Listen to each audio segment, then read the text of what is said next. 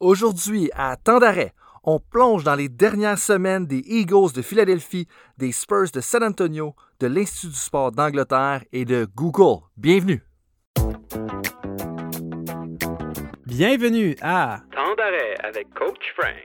le podcast idéal pour rester à l'affût des connaissances de pointe et des avancées scientifiques dans le monde du coaching professionnel. Voici votre animateur, Coach Frank.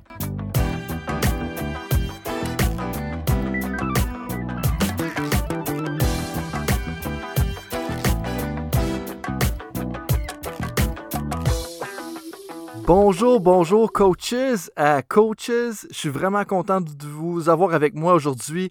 Euh, c'est la première podcast que j'enregistre depuis le lancement officiellement, donc je viens de vous divulguer un de mes secrets. Euh, je suis surtout content. Je pense que les choses rouvrent. On a accès davantage au terrain. Les glaces, on commence à ouvrir. On a la Formule 1 qui recommence. On a le hockey la Ligue nationale qui recommence. La PGA qui est à plein fond. Le NASCAR. Je pense qu'on on retourne vraiment dans le feu de l'action. Puis c'est vraiment. Puis je suis vraiment content de voir ça. Je suis sûr que vous êtes tous comme moi un petit peu. Là, autant euh, nos activités à nous, autant le, début des activités euh, pour les différentes ligues professionnelles. C'est vraiment plaisant pour tout le monde. Euh, puis je pense que j'ai un épisode aujourd'hui qui va vous remettre quand même dans, le feu de l'action parce qu'on on parle de certaines choses qui se passent à des très hauts niveaux là, dans des ligues probablement qui sont voisines, si c'est pas votre propre ligue ou des ligues qui sont juste au-dessous de votre propre calibre. Et puis je pense que ça va être super intéressant. En bout de ligne, là, les questions pour mettre ça, euh, pour mettre la table à tout ça, c'est Qu'est-ce qui se passe en ce moment ailleurs dans le monde de la haute performance? Puis ça, ici, on parle des, des grandes organisations comme Google et Deloitte, en plus des ligues majeures des différents sports.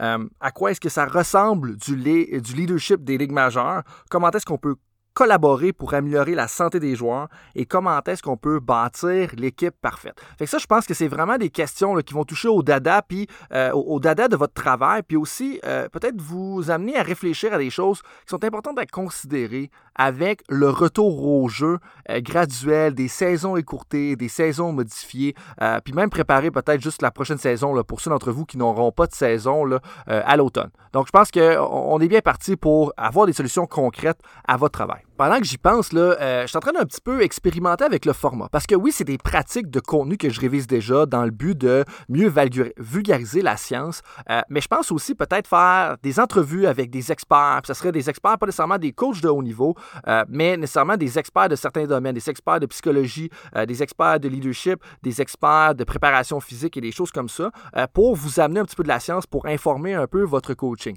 L'autre chose à laquelle que je pense, euh, c'est peut-être offrir des résumés de livres dans le sport, parce que j'en lis là, régulièrement, entendu, j'essaie de lire en moyenne un livre par deux semaines, euh, et je me dis, euh, est-ce que ça serait pertinent? Donc, si vous avez des commentaires par rapport à ça, si vous trouvez que ça pourrait être pertinent, euh, m'envoyez un courriel ou juste l'écrire en dessous de l'épisode dans les commentaires. Ça va me faire plaisir de vous donner du contenu supplémentaire ou du contenu qui est adapté à vos préférences. Bien entendu, aussi, on parle pour vous, vous là, qui, qui sont des coachs à temps plein.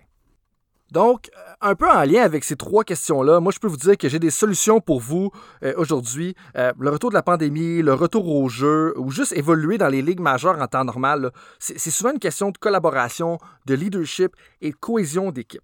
Et puis, euh, heureusement, euh, j'ai eu la chance, là, euh, c'est toujours un défi hein, dans des situations de crise comme ça, mais j'ai réussi à continuer à réseauter là, durant la pandémie dans le but de vous amener des primeurs, mais surtout de travailler, d'amener des primeurs et des exclusivités un peu pour mes entraîneurs à moi, puis la communauté sportive francophone de haute performance.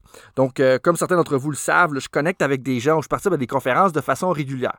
Je vais vous le dire tout de suite, là, je préfère de loin aller en Angleterre ou aller au Japon que d'assister à des conférences virtuelles. hein. Il y a quelque chose dans le, dans le monde du sport euh, qui se passe au niveau des connexions humaines, des relations humaines. Puis c'est pour ça, en bout de ligne, qu'on on est dans le sport d'équipe, qu'on est dans le sport en général.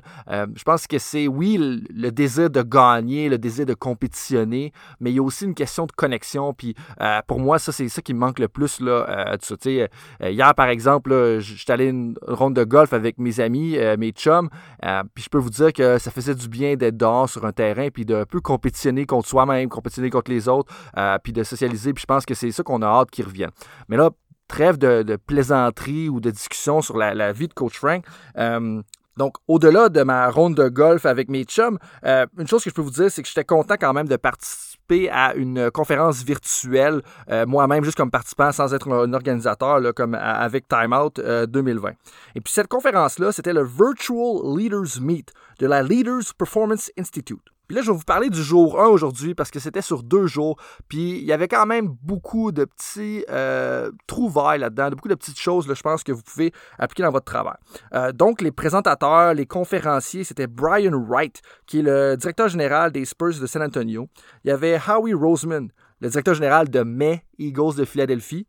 Et puis, il y avait Craig Ranson, directeur de la santé des athlètes pour l'Institut anglaise du sport. Et Abir Dubé, directeur de People Analytics à Google. Fait quand même du monde de gros calibre, euh, de haute performance. Et puis, euh, lançons-nous tout de suite dans la première catégorie qui était le leadership des ligues majeures avec Brian Wright des Spurs et Howie Roseman des Eagles. Ça a vraiment commencé en force là, euh, avec Brian Wright et Howie Roseman des Eagles et des Spurs de San Antonio. la première partie, nous parlaient un petit peu de leur processus durant la pandémie et surtout pour le retour de la pandémie, hein, parce que euh, certains d'entre vous vont avoir à aller dans des bubbles pour l'instant, euh, certains d'entre vous sont déjà dans des bubbles, euh, certains d'entre vous vont avoir à participer à des bubbles dans les prochains mois.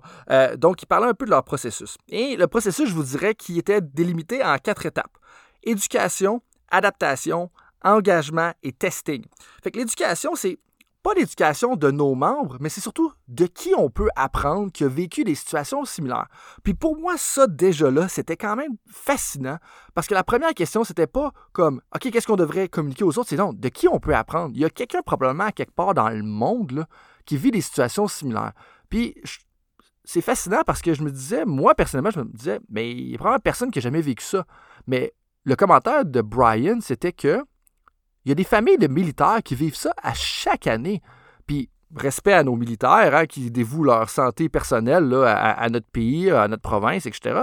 Euh, et puis, il dit, les militaires, ils vivent ça. Quand ils s'en vont en mission pendant six mois, c'est comme s'ils s'en vont dans une bubble pendant six mois. Puis ça, je trouvais ça super intéressant. Fait que eux, ça a été une source d'apprentissage. Après ça, ils ont déterminé, OK, ça sert à rien de chialer, là la phase 2, donc l'adaptation, comment est-ce qu'on peut adapter tout ça, euh, adapter la vie, adapter nos opérations en fonction de ce qu'on a appris dans la première phase d'éducation? La troisième, c'est l'engagement. OK, là, là, une fois qu'on sait un peu dans quelle direction qu'on s'en va, basé sur l'information qu'on a accueillie auprès de d'autres personnes, c'est comment est-ce qu'on va euh, euh, connecter régulièrement avec nos joueurs?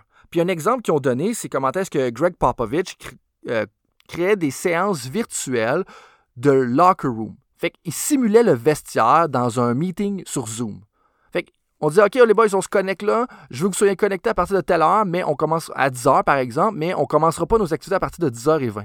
Et puis là, ce qui est arrivé, c'est que les gars s'envoyaient des niaiseries. Ils se parlaient un petit peu comme ils se parlaient dans le vestiaire. Puis c'est ça qui manque en ce moment. Euh, puis des choses aussi anodines que peut-être même faire un, tournoi de jeux vidéo. Fait que de jouer à NBA 2K ou de jouer à un autre jeu que les, gars vont, euh, vont aimer, par exemple. Fait que ça, c'était super intéressant. Et la dernière étape, c'était le testing. C'est qu'une fois qu'on a conçu euh, des adaptations, ben, il faut tester nos protocoles un petit peu puis voir comment ça va. Fait que là, comment ça va au niveau de la situation des athlètes, où on établit les protocoles pour quand on va rentrer dans la bubble, mais après ça, comme, comment est-ce qu'on va l'évaluer? Donc, les quatre étapes, c'est vraiment l'éducation, adaptation, engagement, testing.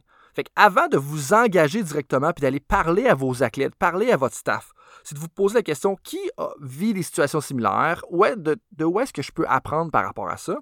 Et après ça, c'est de se dire, OK, comment est-ce que ça, ça l'informe nos pratiques et comment est-ce qu'on peut s'adapter? Et c'est là qu'on les met en place. Par la suite, on va tester nos protocoles, voir si ça fonctionne bien, avant même de les mettre en action dans une situation de compétition. Donc, je vous encourage un petit peu à faire la même chose. Dans la deuxième partie de cette discussion-là entre euh, Brian des Spurs et Howie des Eagles, euh, Howie Roseman a un peu renchéri sur les commentaires de Brian au niveau de l'engagement en disant que c'était important de bloquer du temps à chaque semaine, que ce soit 15 minutes, pour connecter avec chacun des employés. Et là, il a mis un accent sur l'assistant au gérant d'équipement. ça, c'est super intéressant parce qu'on va penser souvent à connecter avec nos athlètes, avec nos entraîneurs, mais notre assistant gérant d'équipement, c'est probablement lui que sa vie est la plus affectée. De un, si jamais il y a des coupes d'emploi, c'est probablement le premier qui va partir. C'est peut-être pas un parfait exemple parce qu'on a toujours besoin d'avoir un gérant d'équipement, mais vous comprenez un petit peu l'idée de ce que je veux dire. Mais c'est là que de dire, OK, c'est aussi important de parler à ces personnes-là que de parler à nos personnes qui sont plus directement reliées à nos résultats parce qu'ils vont soutenir nos activités. Fait je vous inviterai, puis je vous challengerai chacun de vous à bloquer du temps dans les prochaines semaines pour parler à ces gens-là, puis s'assurer de maintenir une bonne relation avec eux. La troisième partie, on parlait surtout de modèles de leadership partagé. Puis là, ça fait un lien avec une de nos premières podcasts, euh, mais eux, ils disaient comment est-ce que c'était important de rencontrer la famille des joueurs. Bon, certains d'entre vous sont dans les milieux professionnels. Donc, c'est sûr que la famille des joueurs, ici, on parle plus des épouses, on va parler des enfants, la famille directe. Euh, c'est important de s'assurer que les épouses comprennent qu'on fait ce qu'il y a de mieux pour les athlètes. Mais dans certains d'entre vous qui sont peut-être juste sous le niveau professionnel, euh, c'est peut-être une question de prendre soin de la famille, de prendre soin des parents, de s'assurer qu'ils sont au courant des protocoles que vous avez mis en place. Et la prémisse de tout ça, et puis je vais citer Brian ici en, en le traduisant en français, c'était que pour que nos athlètes performent, il faut qu'ils sachent que leur famille est en sécurité. S'ils ne savent pas, s'ils ne sont pas confiants à 100% que leur famille est en sécurité, ou même au-delà de la sécurité, que si jamais ils ont un problème, il va y avoir quelqu'un qui va être là pour s'occuper d'eux, ils ne pourront pas performer à 100%. Parce que oui, c'est une question de sécurité avec la pandémie, bien entendu, mais c'est aussi une question de savoir que s'ils ont un pépin, ils ne sont pas tout seuls dans la ville d'Atlanta, ils ne sont pas tout seuls dans la ville de San Antonio, ils ne sont pas tout seuls dans telle ville pour prendre soin de leurs responsabilités, puis il y a quelqu'un qui va être là pour les épauler. Donc, je vous invite à penser à comment est-ce que vous pouvez faire ça dans votre propre contexte. Et la dernière, une chose qui est grandement affectée, puis je pense qu'on ne parle pas assez euh, par la pandémie, c'est le scouting. Euh, puis ça, c'est Howie Roseman qui en parlait un petit peu plus. Euh, et, puis, il mettait l'accent sur l'importance d'entretenir des relations avec les niveaux inférieurs, euh, au défaut d'avoir une meilleure expression pour ça, pour avoir davantage accès aux films de pratique. Et comment est-ce que le film de pratique dans la prochaine année va en dire beaucoup sur les opérations du repêchage et comment est-ce qu'ils vont pouvoir repérer et dépister les joueurs dans les prochaines années. Donc, aussi, il parlait comment est-ce qu'eux, ils vont faire une modification permanente là, de leur processus euh, pour s'assurer que ce soit capable d'être fait à distance et que là, ça allait devenir une nouvelle partie de la réalité? Et la dernière partie, c'était comment est-ce que euh, là, il va falloir probablement adapter leur modèle d'analyse pour davantage projeter la performance des joueurs sur les premières années. Parce que si certains joueurs manquent leur quatrième année ou leur troisième année universitaire, il va falloir qu'ils utilisent davantage les données ou les pratiques des premières ou deuxième années pour pouvoir établir ces joueurs va être un bon joueur dans la NFL. Donc, je pense que ça, ça fait le tour. Puis ça, on, parle vraiment du, de, leadership au niveau des ligues majeures. Puis je pense que ça peut amener euh, plusieurs trouvailles, plusieurs petites choses intéressantes pour vous euh, sur le terrain ou sur la glace. Le deuxième bloc de présentation du Virtual Leaders Meet, c'était euh, le conférencier était Craig Ronson, qui est directeur de la santé des athlètes à l'Institut anglaise du sport. Il venait surtout nous parler de l'innovation, la collaboration et l'excellence et comment est-ce qu'on peut euh, embarquer dans la gestion de données. Et dans le fond, eux, ils expliquaient qu'ils ont créé son rôle quand il est arrivé là euh, au début 2017, puis que son but, c'était d'optimiser la santé des athlètes pour la préparation et la performance. Puis là, on est comme, OK, qu'est-ce que tu veux dire par optimiser la santé des athlètes? C'est un mot à 50 pièces, mais qu'est-ce que ça veut dire concrètement? Euh, bien, concrètement, c'était de s'assurer que les athlètes soient aussi disponibles que possible pour les pratiques. Fait que s'assurer qu'il en manque le moins. Fait que lui, c'est pas tant d'optimiser la performance, mais de s'assurer que les athlètes soient autant disponibles et autant engagés que possible pour les séances d'entraînement et pour les compétitions. Et là, je trouvais ça que c'était super intéressant parce que des fois, on parle beaucoup d'optimiser la performance, mais il faut se poser la question de c'est quoi le coût que l'optimisation de la performance va avoir sur la présence de nos athlètes? Puis quand on pense à, nos saisons, on parle de 82 matchs dans la NHL, on parle d'une trentaine de matchs dans la MLS, on parle de 82 matchs dans la NBA, on parle de 16 matchs dans la NFL, 18 dans la CFL. C'est beaucoup de matchs. Et en réalité, qu'un joueur soit disponible tous les matchs pendant toute l'année, c'est déjà euh, super intéressant parce qu'on a beau faire les bonnes embauches, les bonnes transactions, mais si la clé n'est pas disponible, c'est pas vraiment pratique. Et c'est là que je trouve que c'était super intéressant un peu la perspective euh, de l'Institut anglaise du sport et plus particulièrement de Craig Ronson. Et donc, eux, là, ils nous expliquent, sans rentrer dans le détail de ça, euh, qu'ils ont une équipe de docteurs, thérapeutes, consultants et spécialistes de la performance qui travaillent ensemble pour superviser deux aspects de la santé des athlètes. Un, ils vont surveiller la santé, donc plus de façon quantitative, avec des chiffres, avec la prise de données, et plus d'une façon d'auto-divulgation, auto-évaluation des athlètes. Fait vraiment un volet plus quantitatif, objectif, plus un volet qualitatif, euh, auto-reporté euh, par les athlètes. Et la chose la plus intéressante, puis je pense que c'est la, chose numéro un, euh, parce qu'on parle beaucoup de santé respiratoire là, avec la pandémie, mais en réalité, la santé respiratoire était très importante bien avant la pandémie. Et là, vous me dites peut-être pourquoi. Pourquoi moi, je devrais m'occuper en tant que coach, OK, quand j'ai besoin mon power play à gérer ou quand j'ai ma rentrée de touche à gérer, pourquoi je devrais m'occuper de la santé respiratoire des athlètes? Eh bien, la santé respiratoire est la menace numéro un pour la disponibilité des athlètes un athlète qui n'a pas une bonne santé respiratoire explique 45% des absences des athlètes. là, vous dites 45% c'est même pas la moitié, mais la deuxième cause la plus probable qui explique le manque de disponibilité des athlètes est à 15% Donc, il y a 30% de différence dans l'importance entre la santé respiratoire des athlètes et la deuxième cause qui explique le plus, ça peut être des entorses aux chevilles ou des choses comme ça. Et quand on parle de santé respiratoire, c'est des virus saisonniers, les grippes, euh, des bronchites, toutes les choses qui ont rapport au système respiratoire, toutes les maladies qui ont rapport à ça, expliquent 45% des absences. Donc, si vous réglez ça et vous réussissez à l'amener à zéro, ça veut dire que vos athlètes seraient 45% plus présents. S'il manque 10 pratiques, il en manquerait 4 de moins. S'il manque 10 matchs, il en manquerait 4 de moins.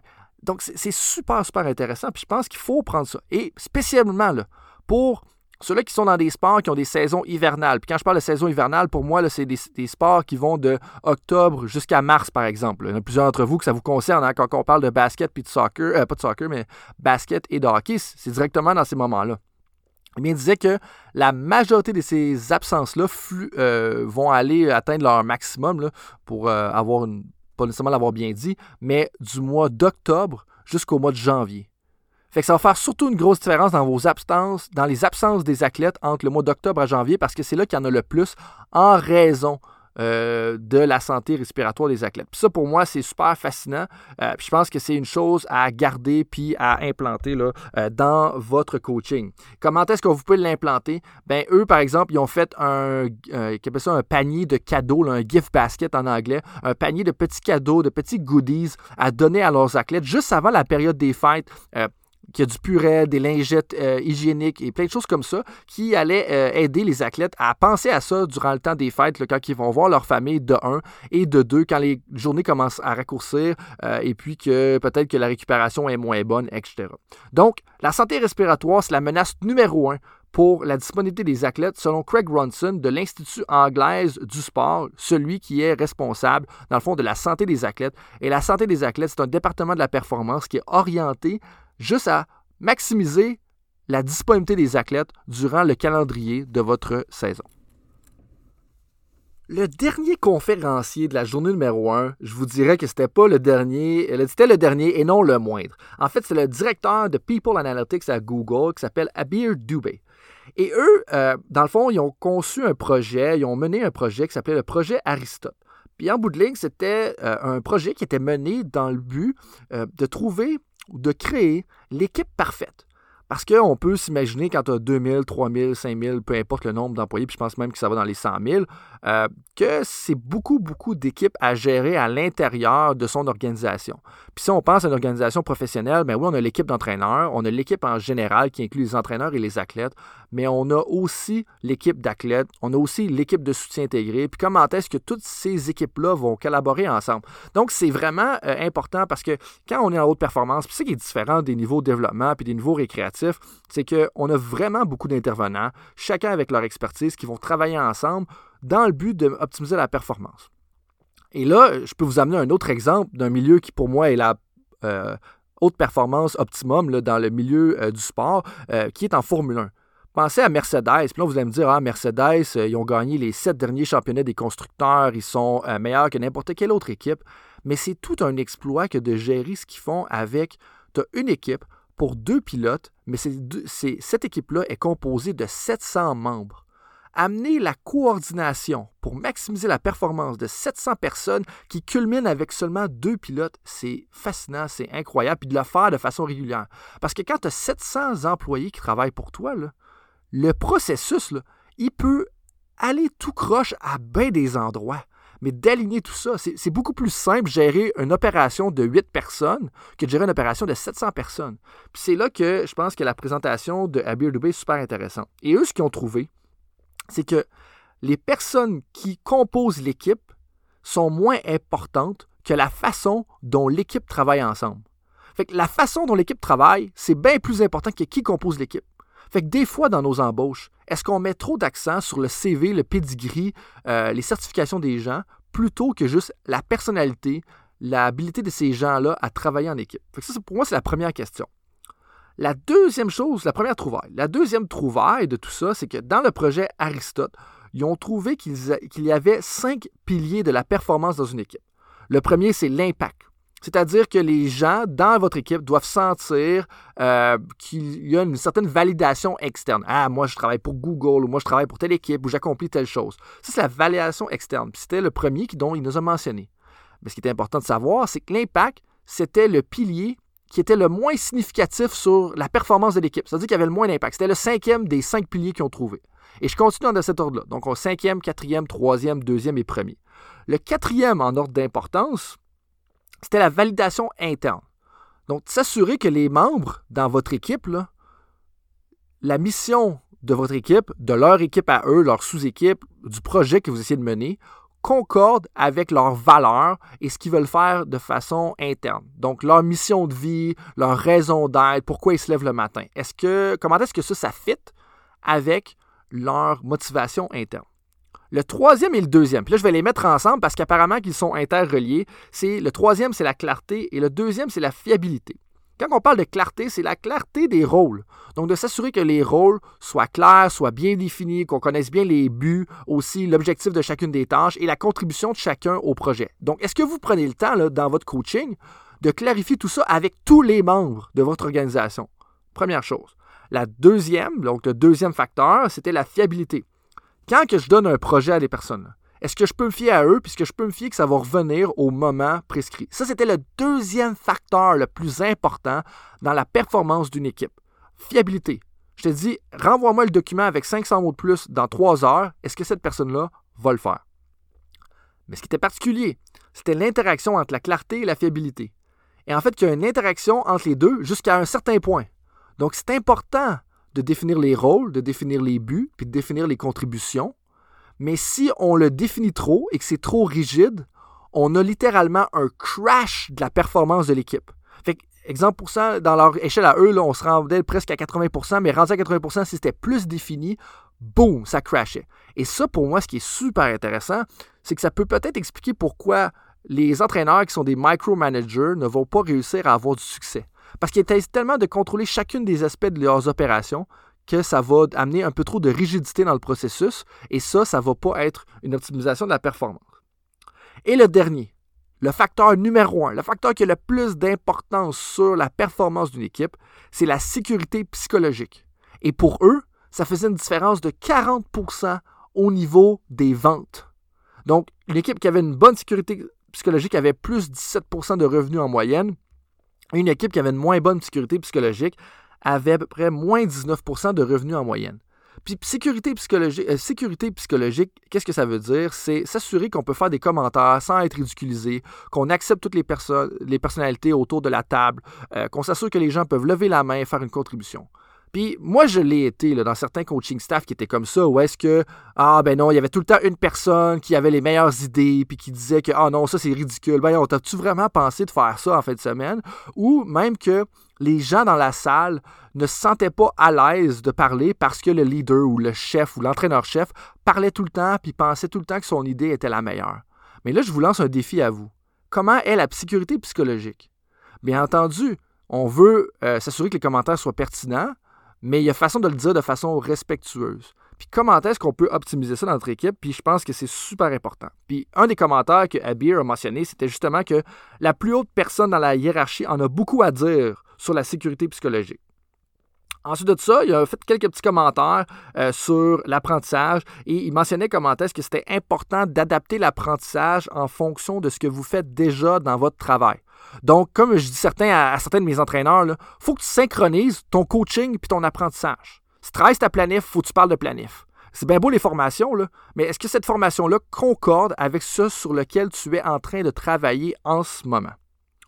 Dernièrement, euh, c'est important d'avoir une bonne diversité, mais la diversité dans votre équipe, on s'en fout s'il n'y a pas de sécurité psychologique parce qu'elle amènera rien.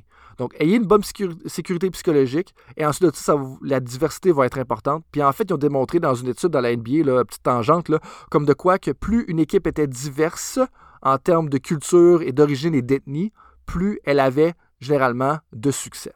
Donc, enfin, on a vu plusieurs concepts, je pense, dans cet épisode, j'espère que ça a été intéressant pour vous. On a parlé de sécurité psychologique, la santé des athlètes, la santé respiratoire, le leadership partagé et aussi la gestion de crise avec le processus qui a été euh, étalé par Brian Wright des Spurs de San Antonio.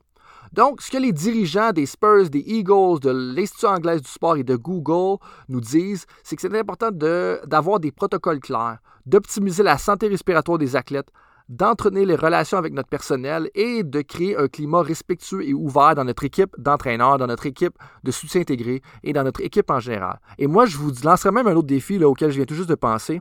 Est-ce que vous notez la présence des athlètes à vos entraînements? Comment varie la disponibilité des athlètes d'une séance d'entraînement à l'autre, d'une semaine à l'autre, d'un mésocycle à l'autre, d'une année à l'autre? Si vous ne prenez pas en note c'est quoi la disponibilité des athlètes, vous ne pouvez pas savoir comment est-ce que vous gérez bien la santé physique et la santé pour la performance de vos athlètes.